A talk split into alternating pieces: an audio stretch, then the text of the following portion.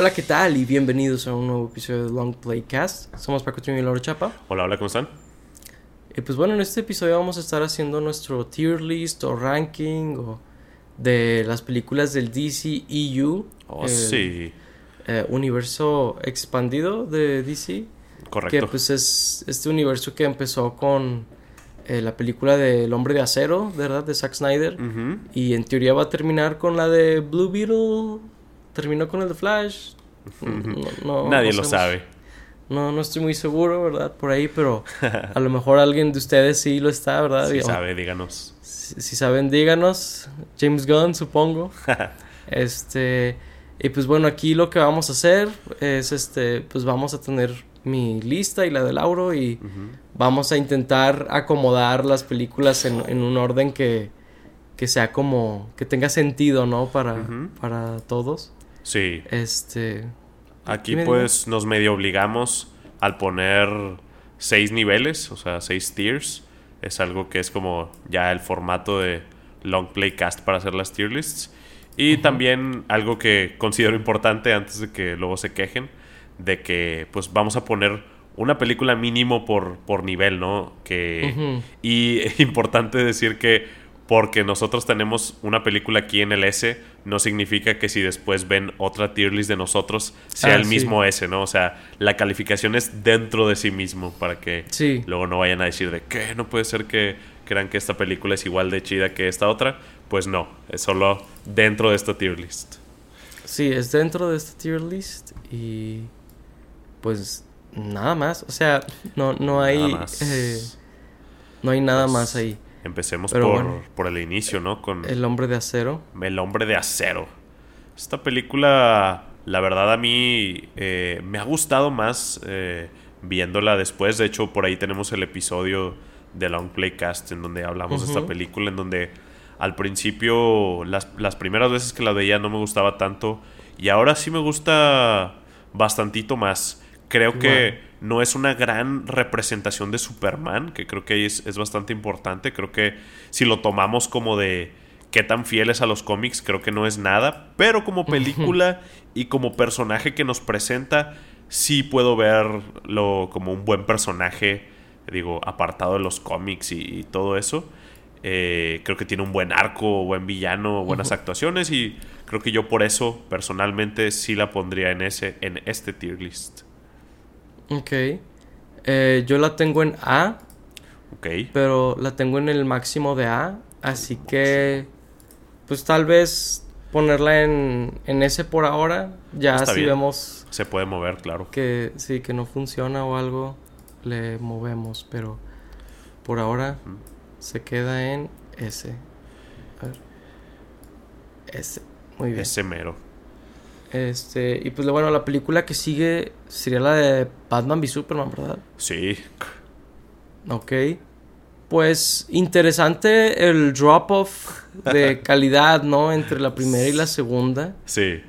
Este, a ver, la voy a poner en F, pero no, no, no necesariamente va a estar en F. Sí. Pero sí creo que, si bien la primera del Hombre de Acero, de la de Man of Steel, creo que tiene sus detalles, ¿no? De que no interpreta muy bien a los personajes, Ajá. eh, en especial de Clark Kent, creo que, Sí. eh, y, y de Pa Kent también, ¿no? Como que está muy rara la, la, la lógica y la, la ética y el mensaje que nos quiere dar la película. Sí. Creo que esta película no solamente está igual de confundida, sino que creo que también avienta por la ventana la historia de, de la primera, ¿no? Creo que es algo muy extraño que hace esta película. Eh, y luego también, pues fue una película que empezó como El Hombre de Acero 2 o Man of Steel 2. Ajá. Y luego terminó siendo, pues casi creo que más que sobre Batman que sobre Superman. Sí. Está un poco rara también por ese lado. Y también interpreta muy raro a Batman. Digo, me encanta Ben Affleck como Batman, pero lo que hace en la película está muy extraño también. Sí, creo que igual que, que Man of Steel, interpreta muy mal a los personajes, pero a diferencia de Man of Steel, creo que no tenemos un, un buen arco de ningún personaje, inclusive tenemos malas actuaciones por ahí, pero yo creo que donde más se nota como lo mala que es esta película es en la edición, creo que está Sí, muy eh. mal paceada, el, el ritmo de la película es, es muy malo y eso causa que que no me guste nada esta película. Yo la tengo en F personalmente. Que de hecho, esta es una de, dos películas de este universo en donde tiene su Director's Cut o su Snyder Cut famoso por ahí. Y yo creo que, digo, esta versión original sí tiene muchos problemas de, de edición y de que, pues, como decías tú, muchos personajes eh, como que incoherentes y que hacen cosas raras. No, hombre, el Lex Luthor horrible, ¿no? Entonces, yo por eso personalmente la tengo hasta abajo ahí. Pues mira, yo la tengo en D, pero es mi última en D. Así que, pues puedo ponerla en F por ahora. Digo, ya, ya veremos si F está muy lleno de películas. Ajá, y lo podemos, este, la podemos mover. Eh, pues, ¿cuál debería seguir? ¿La, ¿La, de la versión del director de, de Batman v Superman? Sí, yo creo que sí, sí debería seguir esa. Personalmente, sí la mejora un poquito. No la mejora tanto, por ejemplo, como la Snyder Cut, que ahorita podemos hablar sobre ella. Digo, hablaremos sobre ella, obviamente. Claro. Eh, creo que sí arregla unos cuantos problemas de edición, que es lo que más pesado tiene esta película. Eh, creo que le agrega unas cuantas escenas que sí agregan un poco de contexto hacia los personajes, pero pues sigues teniendo todos esos problemas de los que hablábamos de personajes incoherentes, de historias como no tan interesantes, de interpretaciones malas. Entonces, pues bueno, son detallitos mínimos que le pueden eh, agregar a esa película, ¿no? Sí, o sea, creo que sí es mejor, pero marginalmente. O sea, creo que ayuda un poquito a contextualizar cosas, pero hay muchas otras cosas que es, fundamentalmente están raras y malas en la película. Claro. Que, pues por ejemplo, yo tengo las dos en D, pero sí tengo la de la, versión del director adelante, ¿no? Como que mejor cita, pero por poco. o sea, la mejora, pero poquito. Yo la tengo en C, pero digo, sí, creo que ya pusimos más del, de como las tengo yo, entonces creo que en D está, está perfecto. Ok.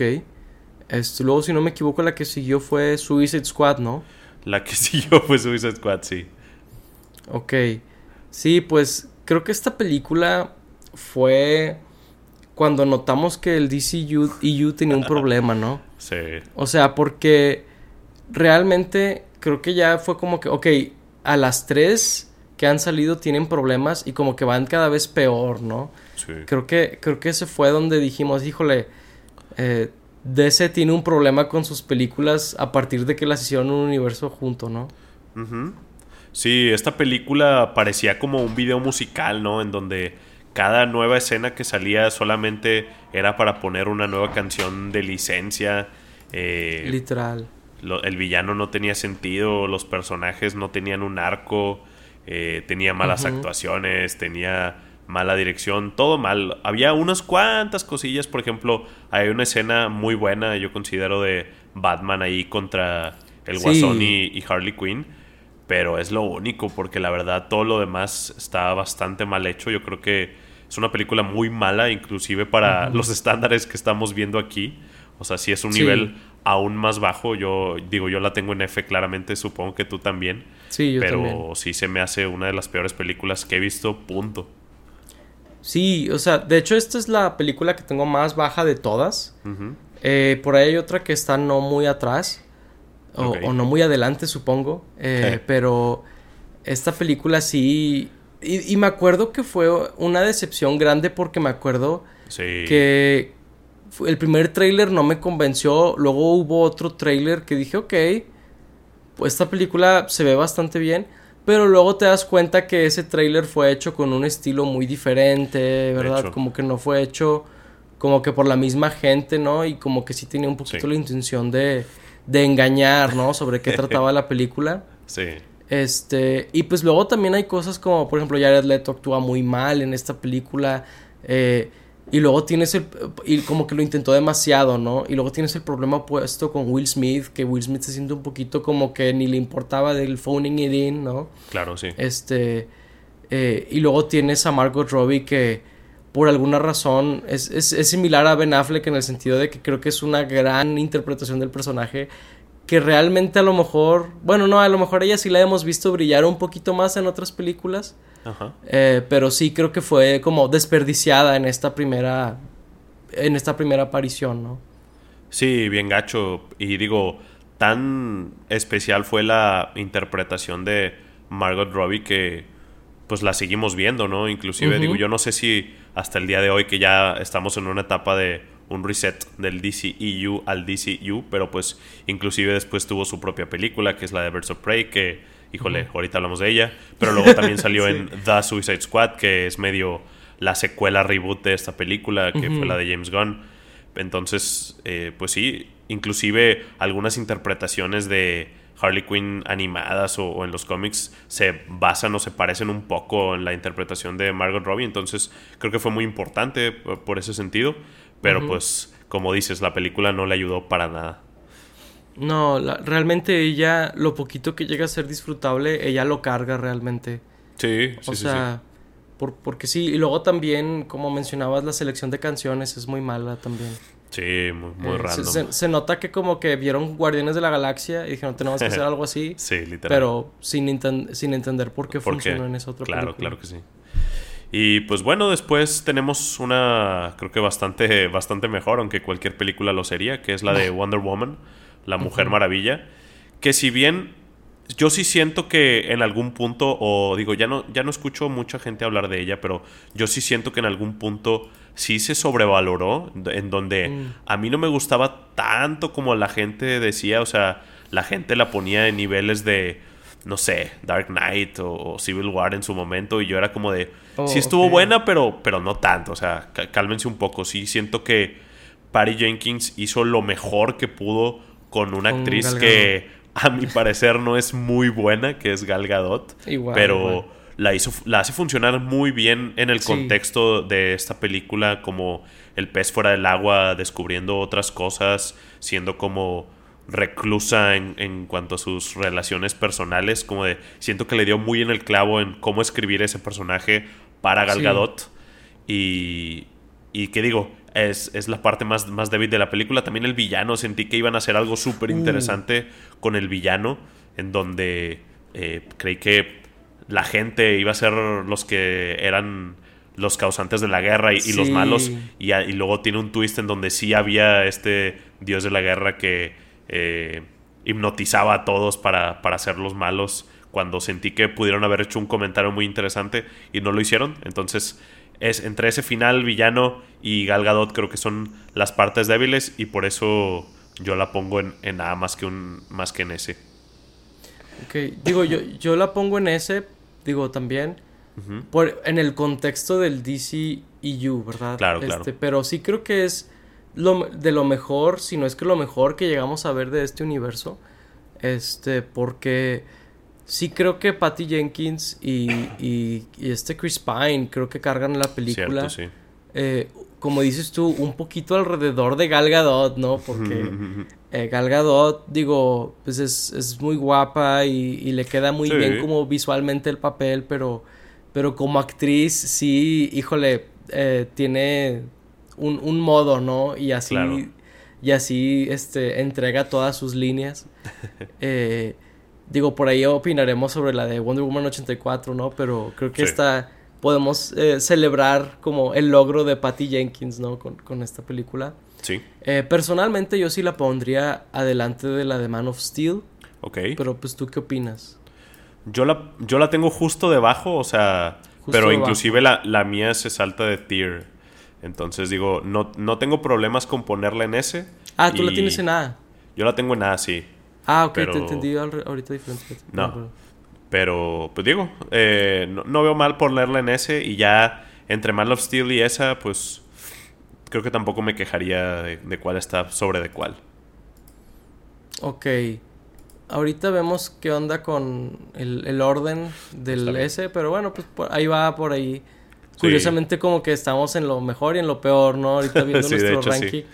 Eh, creo que lo que vamos a estar llenando va a estar como en medio, ¿no? Sí, sí, sí, sí. Este, creo que ahorita sigue Justice League. Ajá, sí. Que, pues bueno, primero vamos a abarcar la versión de Whedon.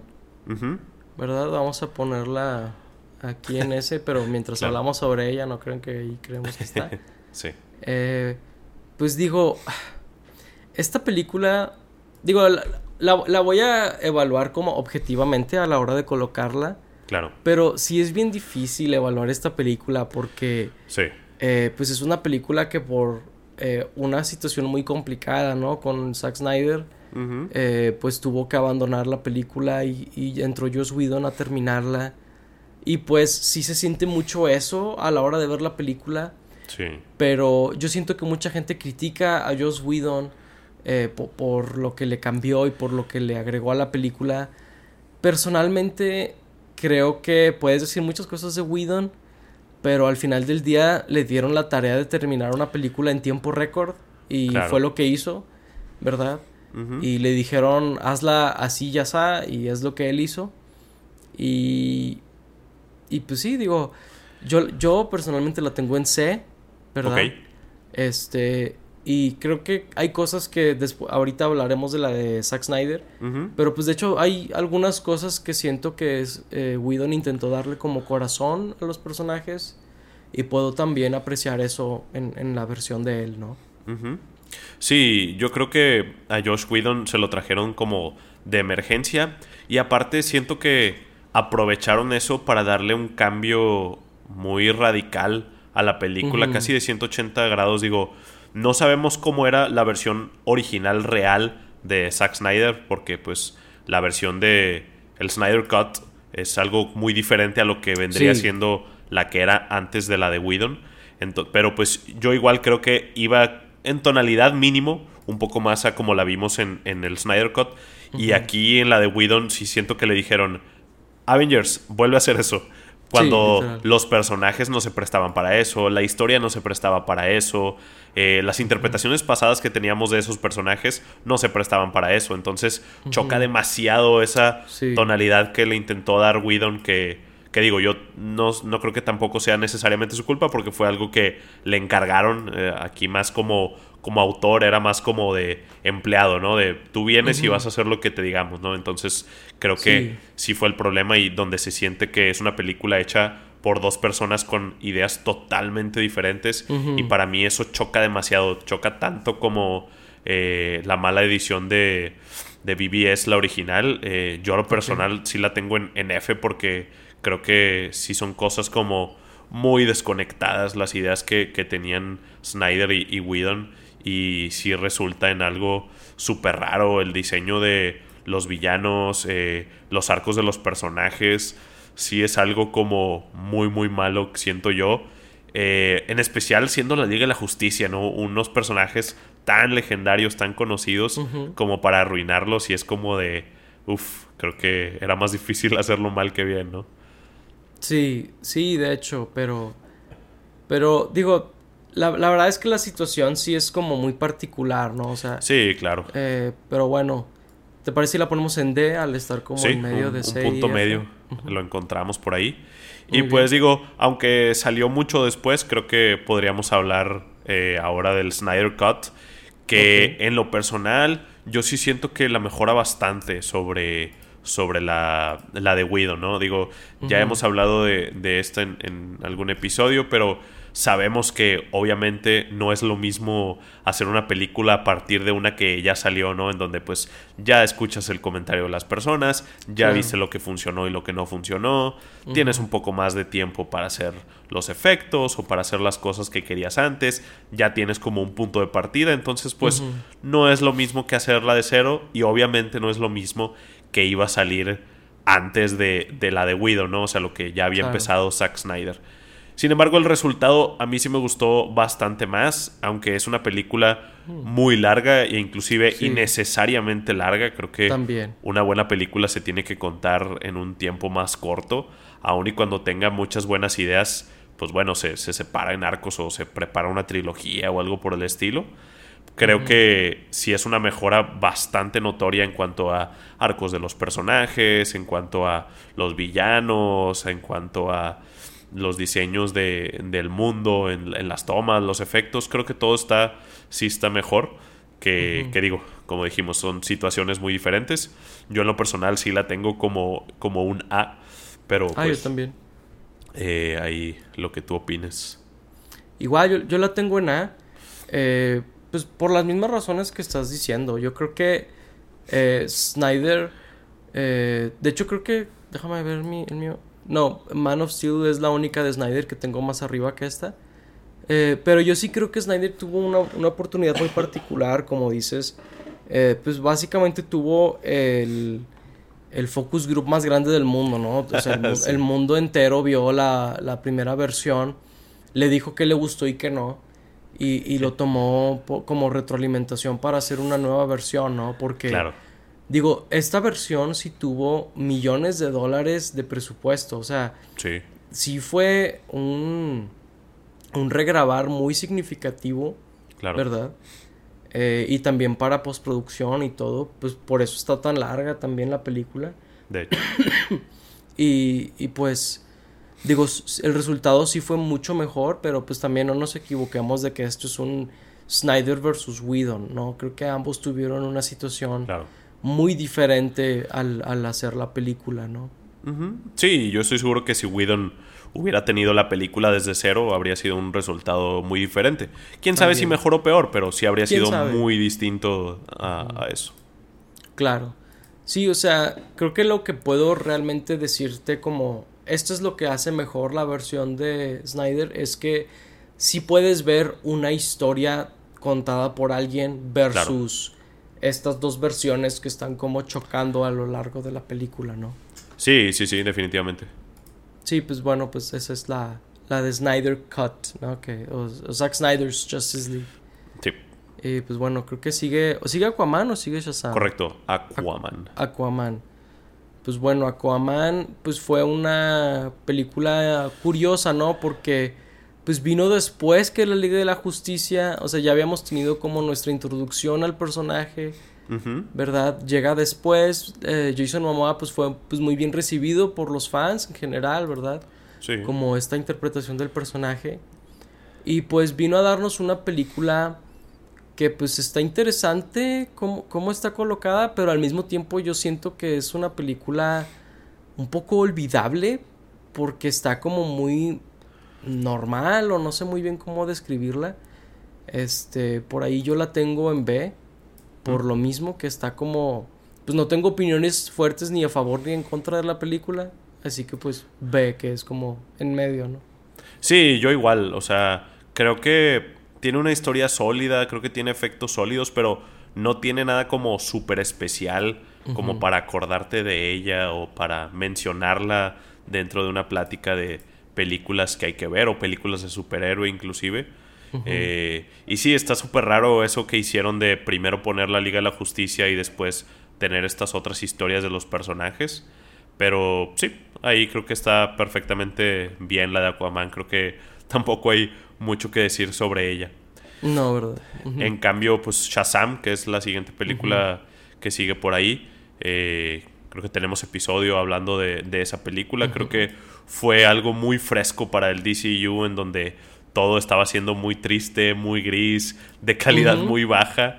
Y llega Shazam pues a hacer algo distinto, a tener un poco más de, de diversión con el personaje, con este universo, inclusive a tener escenas memorables, a tener mensajes importantes en, en cuanto a Sí. los, los personajes y las cosas que viven, los arcos que tienen. Y pues yo creo que por todo eso yo la pongo en ese, de hecho la pongo como número uno inclusive. Yo, yo eh, también es mi número uno del DC. Excelente, entonces pues ahí, ahí va el Don Chazam. Ahí va Shazam. Sí, digo, creo, creo que si quieren que profundicemos, pues ahí está el episodio del podcast, pero creo que mi takeaway es que es sorprendente ver lo madura y lo, lo, lo divertida que es al mismo tiempo la película. O sea, Es- simultáneamente no se toma nada en serio y habla de temas muy serios y funciona. Es algo que hasta medio me, se, se me dificulta ver cómo lo lograron hacer tan elegantemente. Eh, se siente hasta co- como por accidente, ¿no? Viendo cómo no lo lograron con Superman, cómo no lo lograron con la Liga de Sí. la Justicia, lo vinieron logrando con Shazam. Es, es bien curioso, ¿no? Como, Bien extraño. eh, pero pues es, es como vino sucediendo, ¿no? Sí, pues yo creo que ahí fue mucho de que no le tenían mucha fe a ese personaje. Entonces, pues los, los directivos no se metieron mucho en, en esa película y No pues dejaron hacer al, eh, a, a ellos lo que quisieran hacer y pues salió algo bueno, ¿quién lo diría? ¿Quién lo diría? Sí, pero pues bueno, ese es Shazam, ¿verdad? Este, y luego, ¿cuál seguiría? Eh, La de Birds of Prey. Birds of Prey, ok. Eh, pues acabamos de hablar de una de las mejores películas del DCEU, ¿verdad? Eh, nosotros dijimos que la mejor. Y pues ahora Birds of Prey, pues nos estamos yendo, pues no necesariamente, ¿verdad? A lo mejor. Creo que este fue otro de los momentos donde rayos, DC, ibas bien con la de Shazam. ¿Qué pasó aquí con Birds of Prey? Eh, que pues Margot Robbie fue productora de esta película, si mal no recuerdo. Sí. Eh, pues una lástima, porque sí, creo que pues fue otra película en la que pues fue muy mal utilizado el personaje de Harley Quinn. Digo, es utilizado toda la película, ¿no? Es la principal de la película. Sí. Sin embargo, creo que la película, eh, pues igual que Suicide Squad, no tiene ni pies ni cabeza la historia. Este. Y, y creo que en cierta forma fue la primera vez que como que quisieron rebootear un poquito el dentro del DCEU, ¿verdad? De hecho. Eh, donde como que reinterpretaron al Joker sin estar el Joker en escena. Este, porque sí, Harley Quinn te da a entender que ella vivió pues una vida muy diferente a, a como te la dan a entender en Suicide Squad, ¿no? Este, ¿qué digo? Creo que eso es como un footnote. Digo, la película es muy mala independientemente a eso. Claro. Este, y sí, digo, recuerdo que fue una de las últimas películas que vi antes de la pandemia. Sí, sí. Y, y me acuerdo que por ahí estaba el chiste de que Burst of Prey y Sonic se iban a llevar todos los Oscars, ¿no? Pero pues obviamente no iba a ser el caso. Claro. Sí, la verdad es que muy desperdiciada Harley Quinn como personaje, también Iwan McGregor como Black Mask, o sea, De hecho. tenía No, también cierto. Mary Elizabeth Winstead. Salen, Sí. salen varios que, que pudieron haber hecho como algo mucho mejor. Digo, por ahí creo que, no sé, se me hace más divertida que Suicide Squad, por eso la pongo más arriba. Pero pues la verdad es que la película no tiene mucho. Realmente creo que, como dices tú, fue un segundo desperdicio de, de Margot Robbie. Fue un, un primer intento de un reboot del DCU de los miles que ha habido. Y pues no, no le salió. Creo que al igual que Aquaman es una película muy olvidable, creo que al menos Sí. recuerdo algunas cosas de Suicide Squad y de Birds of Prey. Creo que solo recuerdo la parte de el sándwich de huevo ahí de, de Harley Quinn. Mm, Pero sí, eh, creo que, digo, yo la pongo en D, pero pues la verdad no, no tiene nada de especial como para argumentar que está arriba de F, ¿no? ok, pues digo, yo la tengo justo después de Suicide Squad. O sea, la- es la segunda peor para mí. Pero, pues, ¿te parece si las ponemos así? o- Así se ve bien. ¿Así se ve bien? Ok, Sí, sí, muy sí. bien. Y Pues pues bueno. bueno. después otra decepción, ¿no? Wonder Woman 84. Esta, esta me dolió más a mí. Esta me De dolió hecho, más sí, a mí. porque pues la primera había sido muy buena. O sea, Patty Jenkins había sabido muy bien manejar a, a esta Gal Gadot. Creo que había contado una historia interesante. Por ahí tuvo, tuvo un tropiezo con el final, pero pues no fue como lo peor del mundo. Hemos visto cosas mucho peores, en especial en el DCU. Sí. Y sí, otra sí. vez desperdiciando actores, ¿no? Tanto Pedro Pascal como la actriz de, de Cheetah, que es- ahorita se me olvidó cómo se llama. Eh, Es esta Kristen Wiig. Kristen Wiig, es verdad. Pero sí, o sea, viniendo de una película bastante Tan- buena, sí. ¿cómo, ¿cómo llegamos a esto, no? Sí, o sea, sí, sí fue un, un declive muy, muy denso.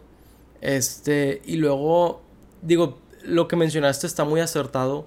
Luego también siento que como superhéroe o superheroína, la Mujer Maravilla hace algo muy poco ético cuando eh, pues sale que este, el personaje Chris Pine pues se muere al final sí. de la primera, ¿no? Ajá. Y en esta revive a través de un hechizo donde está poseyendo el, el cuerpo de otro hombre sí. y la Mujer Maravilla pues tiene relaciones con él y todo, ¿no? Y, y, pues es como esta onda, pues, pues es una especie como de violación, ¿no? Medio o sea, rapey ahí, sí, sí, Sí, sí. o sea, está, está muy raro poner a la Mujer Maravilla en esa situación y, y pues la película lo ve bien, ¿no? Sí, Es- como eso, si ta- nada. eso es, eso es algo que, que me llamó la atención viendo la película. Digo, a- además de que es muy mala y tiene ideas muy tontas, Sí. eh, tiene también eso que es como, híjole, hasta mal sabor de boca me dejó, qué raro. Ujú. O sea, Inclusive usan el departamento del güey, ¿no?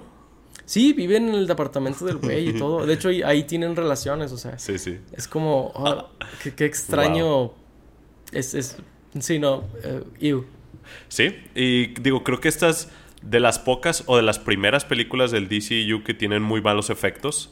Eh, De esta la vimos, digo, en su momento pudimos haber dicho que era algo de, de la pandemia, ¿no? De que tal vez fue algo ahí que les pasó, pero pues ya la podemos ver como, como un todo y sí, sí fue la primera que tuvo muy malos efectos. Yo la tengo en D nada más porque consideraba las, las que tengo en F mucho peores y quería llenar todas las casillas, pero pues donde, donde la tengas tú a ver. Pues mira, yo la tengo en F, pero la tengo adelante de Birds of Prey. Así que, pues, para no tener tantas en F, creo que pues, sí va a cruzar a D. O sea, Creo va a estar está aquí bien. arriba. Ujú. Ok. está, ok. está bastante bien. Pues bueno, aquí sigue, creo, The Suicide Squad, ¿no? Sí. Ok, pues The Suicide Squad. Pues esta es la de James Gunn. Que, pues, este es como un tercer intento por rebootear a Harley Quinn y a, del- al Suicide Squad, ¿no? Donde, pues sí es una secuela y está escrita en partes como una secuela, pero en tono, en, en todo lo demás, sí se nota mucho que es como algo que nada que ver, ¿verdad? Sí. Realmente nada más Harley Quinn es el personaje que une todas estas películas, ¿no? Suicide Squad, Birds of Prey y esta The Suicide Squad. Ah, Bueno, sí. Este. Y pues bastante buena, la verdad. Eh, creo Sí. que es de las mejores películas del DCEU. Y, y pues me, me, me, me gusta mucho, la verdad. Creo que es muy divertida. Y al mismo tiempo es como muy cruda. Siento que le queda mucho ser crudo al Suicide Squad. Este, en general, creo, creo que James Gunn acertó mucho con el estilo que le dio. Y pues qué curioso, porque la original como que quisieron imitar a Guardianes de la Galaxia. Y ahora en esta, pues el que hizo Guardianes de la Galaxia vino a hacer la secuela, ¿no? Bien curioso. Sí, de hecho, y creo que pues podemos ver a, a un James Gunn más desatado, ¿no? Si vienen Guardianes de la Galaxia, tiene que estar como en esta cajita medio PG-13, en donde no puede hacer todo lo que hacen las películas de James Gunn. Si ven otras películas de, de James Gunn más atrás, podrán ver que se desata más en cuanto a groserías o sangre o, o cosas sexuales por el estilo. Y aquí pues le dieron una carta abierta en eso.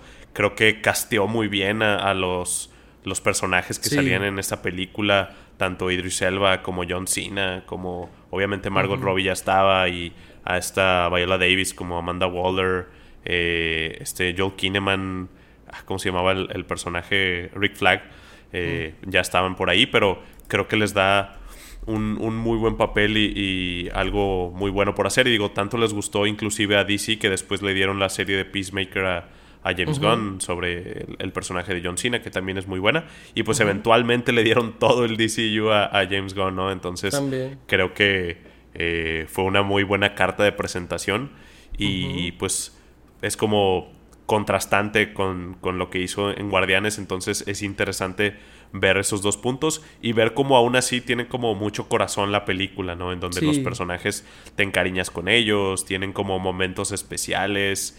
Eh, David Da- Dasmalchian también sale por ahí como el Polka Dot Man y, y es muy bueno, tiene un final muy, muy padre.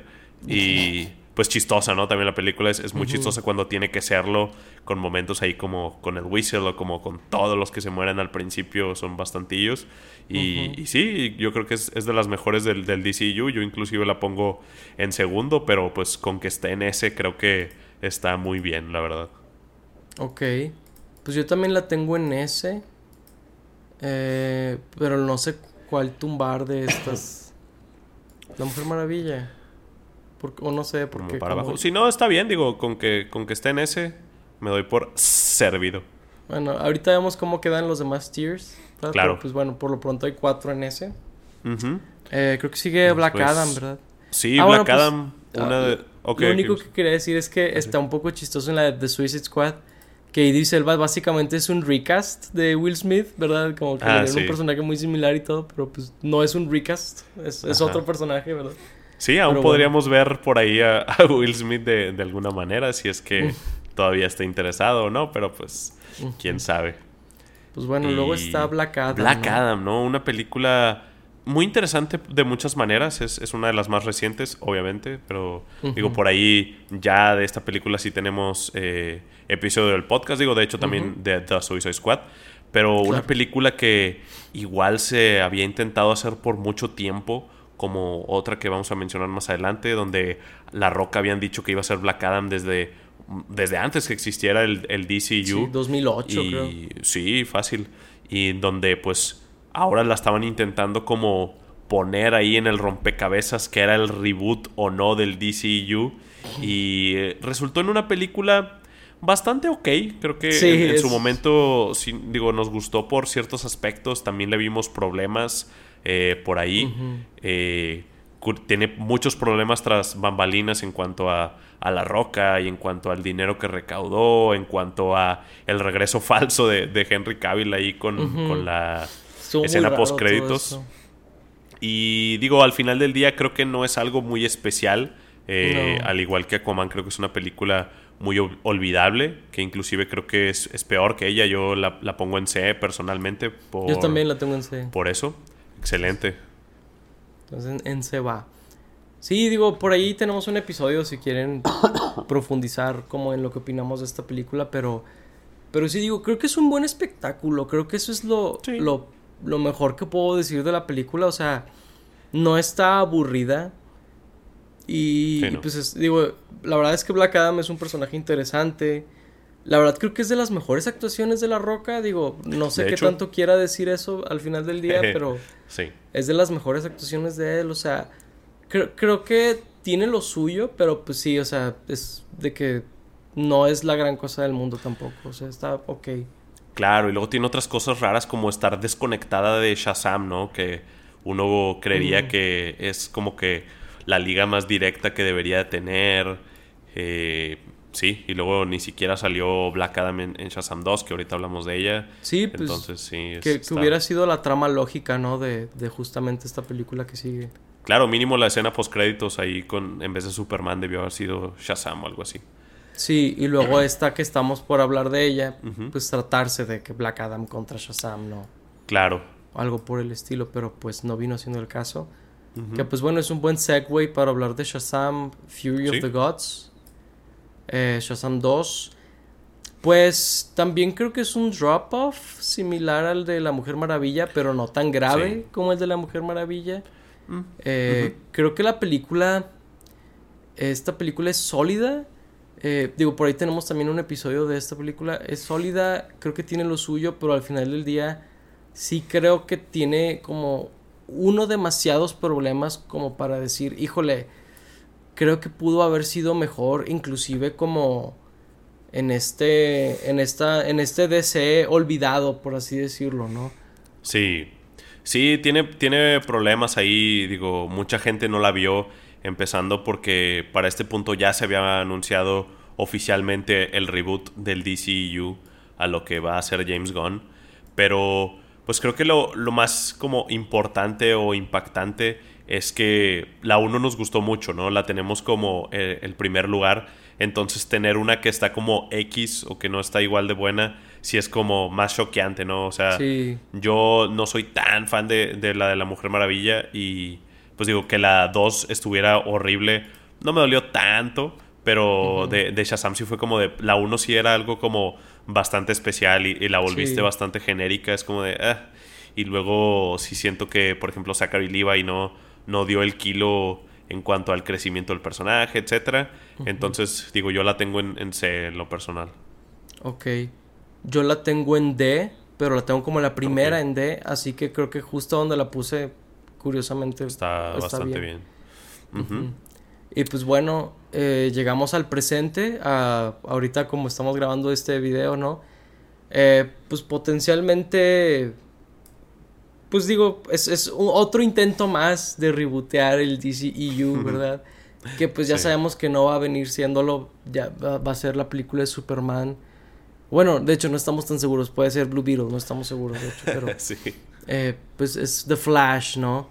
Eh, similar a Black Adam, como mencionabas, teníamos muchos años sabiendo que iban a hacer esta película, o sea, años. Sí. Eh, literal, antes de que hicieran Man of Steel, que salió 10 años antes que esta película, ya se hablaba de The Flash, ¿no? Y cambió de directores, cambió de escritores, cambió de los del actor que se supone que iba a ser Flash, ¿no? O sea, se rumoraban varias cosas por ahí. Sí. Y pues total vino siendo este esta película la que salió que vino siendo al final del día una adaptación algo vaga de Flashpoint, ¿verdad? que pues tenemos tanto episodio sobre Flashpoint como tenemos episodios sobre The Flash ahí para si les interesa verlas. Este, una película que últimamente es afectada por la ejecución, ¿no? Creo que tiene buenas ideas, tiene buenas actuaciones mayormente, pero la edición, los efectos especiales son lo que la defrauda al final del día, ¿no? Sí, yo creo que sí es una barrera como muy fuerte los problemas técnicos que tiene. Sobre cualquier otra película del DCU, creo que es la que peores problemas técnicos tiene y creo que esa la hace como difícil de seguir, ¿no? En especial, como dices, una película que tenía tanto tiempo de estarse haciendo, tanto tiempo de hypearse, inclusive por, por la gente de DC, inclusive James Gunn, no sabemos qué le pasó ahí, pero pues sí, resulta en una película que tiene partes sólidas, partes no tanto, creo que tiene partes más memorables que muchas otras de, las películas que vemos aquí, particularmente por el regreso de Michael Keaton. Pero pues al final del día creo que los problemas, todos los que tiene, no los suben para mí más que de una B. Una B. Pues yo, la, yo también la tengo en B, junto a Aquaman. Yo la tengo adelante de Aquaman. Yo, exactamente igual. Exactamente igual. Ok, qué curioso. Me interesa ver cómo estaba tu, tu tier list. La lista. Este, pues a decir verdad, el mío quedó mayormente muy similar a como lo tenía. Este, mm. es interesante ver eso. Creo, creo que lo que más me brinca es que, por ejemplo, Man of Steel yo la tengo en A. Ok.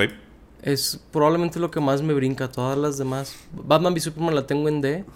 Wonder Woman 84 la tengo en F. Fuera de eso están básicamente igual. Eh, que digo, lo, lo, menciono porque pues este es un agregado entre tú y yo, pero lo menciono porque digo, pues realmente está muy similar a como yo lo tenía, la verdad. Sí, igual, igual la mía, digo, por ejemplo, ahí yo tengo Wonder Woman original más abajo, yo la tengo en A. Yo tengo a Birds of Prey en vez de en F en D.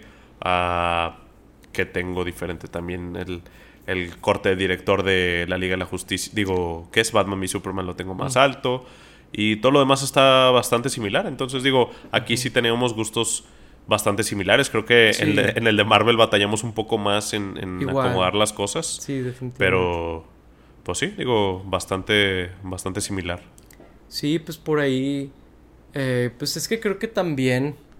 Eh, aquí no hay tanto espacio como para. Ah, es que yo soy más fan de este personaje y eso me ayudó. Es como, híjole. Sí creo que cuando una película aquí es mala, es muy mala. Y cuando es buena, es muy buena, ¿no? Como que sí. hay muy pocas películas como Aquaman o, Black Adam que están muy en medio por algo muy claro, ¿no? Como que, por ejemplo, Flash tiene problemas muy claros, Shazam 2 tiene problemas muy claros, ¿no? Que por lo que están ahí. Y pues como que ponerla muy arriba sería como que, eh, ¿en serio? O muy abajo, como que, bueno, no sé. Como... Aparte como dices de que o como hemos estado diciendo durante este episodio, los personajes no están tan fieles a, lo que son o tan bien interpretados, pues ya no tenemos ese apego de decir de, ah, es que mira, está tan bien interpretado que pues me da ganas de ponerla más arriba porque soy muy fan, ¿no? Ya como sin tener eso ya lo podemos ver más objetivo, más directo. sí, definitivamente, definitivamente, porque, por ejemplo, 100% puedo admitir que eso me pasa con la primera de Capitán América Mm. Me encanta Chris Evans como Capitán América. Y eso eleva mucho la película para mí. Eh, no, no, no, por guapo, digo. Ah, también es muy guapo el hombre, pero pues por su interpretación del personaje, ¿no? Este. Y aquí es como. Pues no siento gran cosa por el de Aquaman. O la cara. Como que. Mm, ¿Sabes? Sí, sí, sí, sí. Eh, que a lo mejor hubiera ayudado, ¿no? Pero pues al final del día, este es el DCEU. Eh, por ahí, pues háganos saber qué opinan, ¿no? Ustedes también que, nos siguieron a lo largo de este episodio. Eh, pues díganos lo mal que están nuestras opiniones, ¿verdad? Claro. Eh, como siempre, apreciamos sus, sus opiniones, ¿verdad? Claro, y pues ¿qué, qué otra lista les gustaría ver, ya sea pues que será de Harry Potter, Star Wars, puede ser también de videojuegos, de Zelda, de Mario, de música inclusive, de lo que ustedes quieran pueden poner ahí, hagan una lista de tal y lo haremos. Sí, claro, ahí entre episodios suena muy bien. Este y pues bueno, sin más por el momento, les agradecemos mucho que nos hayan visto en este episodio. Fuimos por Lauro Chapa. Gracias por escucharnos. Hasta la próxima. Bye bye. Bye bye.